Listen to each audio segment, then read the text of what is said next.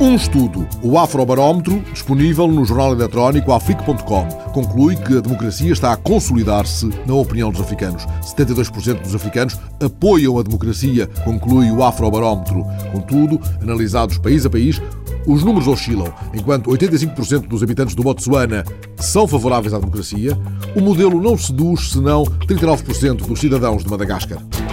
Uma convicção de Jürgen Flim, diretor do Festival de Verão de Salzburgo. O melhor público do mundo são as crianças. Entrevistado pelo El País, Jürgen Flim reelabora a máxima de Pirandello e propõe a fórmula a vida real é mais complicada que o teatro.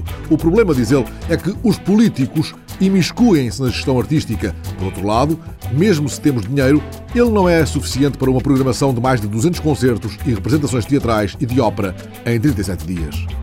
Uma campanha revelada no Diário de Pernambuco. Não jogue dinheiro no lixo. A campanha do Instituto Acatu sublinha o rombo que o desperdício de alimentos, energia elétrica, água e telefone provoca nos orçamentos familiares. A mais recente campanha do Instituto Acatu reforça a ideia de que o desperdício prejudica o bolso.